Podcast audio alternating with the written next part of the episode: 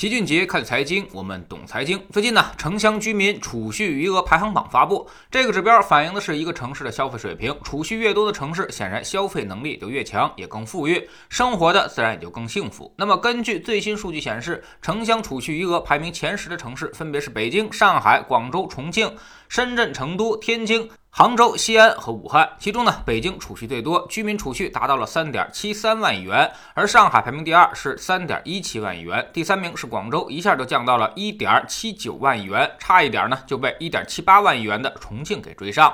而深圳人民收入很高，但是人口少了点，所以只有一点六万亿。那么成都呢是一点四九万亿，天津是一点二六万亿，杭州是一点一一万亿，其他城市就没有过万亿的了。三十六个城市排名靠后的是拉萨，只有四百七十一亿，而西宁倒数第二，是一千五百四十八亿，海口倒数第三，一千八百三十八亿，还不如银川的一千八百六十七亿。如果算增速的话，那就是另外一份榜单了。从二零一零年开始算到二零一九年，合肥储蓄率增长的是最快的，达到了百分之二百七十八点三，排名第一。而重庆、长沙位列二到三位，增长呢也在百分之两百以上。济南和银川都增长了百分之一百九十四，成都呢增长了百分之一百九十三，贵阳增长百分之一百九，倒数第一的是广州，九年来只增长了百分之九十三点三，倒数第二和第三是上海和大连，分别只增长了百分之一百零二，而倒数第四呢就是北京了，增长是百分之一百一十九。从增速来看。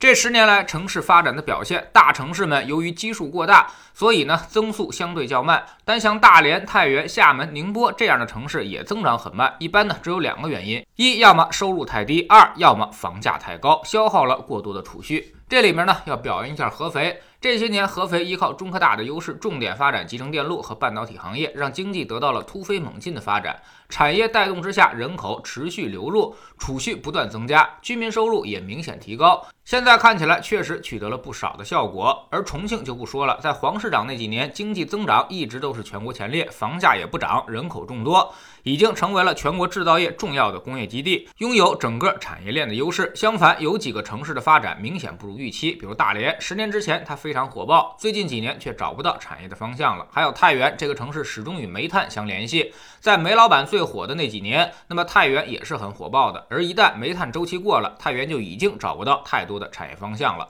至于厦门，哎，其实厦门大学是一个很好的资源优势，完全可以走上合肥那条出路，而且环境很优美，地理位置十分优越。但是厦门这几年除了炒房还是炒房。一个城市能不能吸引人，短期靠的是政策，但是能不能留住人，长期一定靠的是产业。居民收入余额其实就是一个城市的吸引力程度。北京、上海这样的超级大都市还是具有最强的吸引力的，所以必须给予人口限制，否则全国人口肯定都会往这两个城市跑，其他。城市就很难获得发展机遇了。我们也是最近几年才认识到这个问题的严重性，认识到城市资源协调发展的必要。所以限制北京、上海，就是为了其他城市获得更多的人口资源。所以一场人才的大流动已经上演，各大城市也是各出高招，出台各种政策吸引人才去落户。一开始已经起到了一定的效果，比如杭州、深圳、广州、宁波、佛山、成都、重庆、青岛、合肥，这都是二零一九年人口增长最多的城市。但是这还不是最。后的胜利，人口还在流动。如果你没有足够的产业进行支撑，那么最后人口还是会做出选择。这是一个用脚投票的过程，可能要持续十几年的时间，最后才会形成一个比较明朗的格局。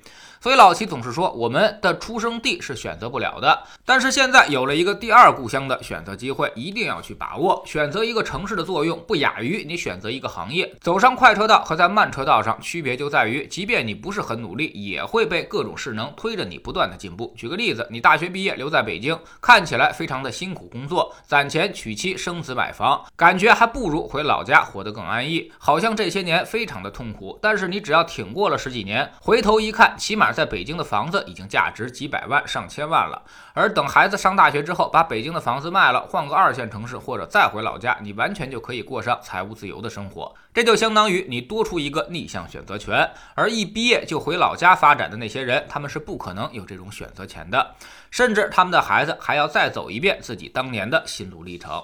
生活在哪个城市，在什么行业工作，会让人与人之间形成巨大的差距。这个差距呢，最后可能大到你无法想象。就比如现在那些小城市的制造业员工，能想到北京、上海、深圳这些高科技企业的中层员工，动辄就年薪几百万吗？在他们的世界里，厂长可能也就能赚个一二十万。所以收入其实早就已经不在一个世界了。而这些差距都是被城市和行业所赋能的。我们一定要追着趋势跑，投资自己才是你这辈子最重要的一场投资。特别是年轻人，你就那几万块钱，即便你能像巴菲特一样每年赚百分之二十，那也才一年几千块钱的收入。而如果你能够找个好城市，找个好工作，跟城市和行业一起腾飞，可能一个月下来你就能多赚几千块。所以自己的未来在哪里发展，一定要非常认真的考虑一下。这可能不光关系到你，甚至关系到你们家几代人的幸福。老老齐呢，现在就很感激自己的爷爷，要不是他当时冒着饿肚子的风险，带着全家人迁到了北京，没准我现在还在哪个农田里干活呢。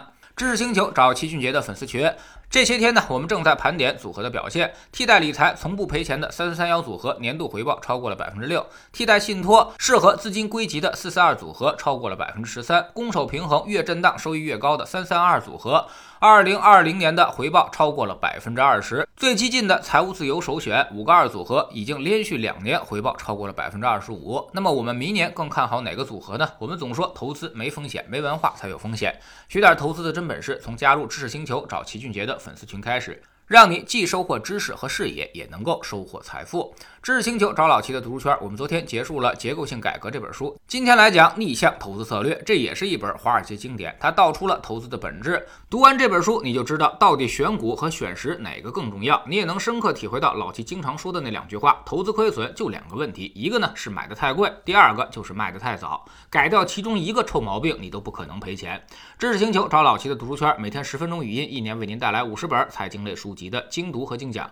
现在加入之前讲过的一百八十多本书。您全都可以收听收看，算下来每本语音书呢才不到一块五毛钱。读书圈学习读万卷书，粉丝群实践行万里路，各自独立运营也单独付费，千万千万不要走错了。苹果用户请到老齐的读书圈同名公众号里面扫描二维码加入，三天之内不满意全额退款，可以过来体验一下。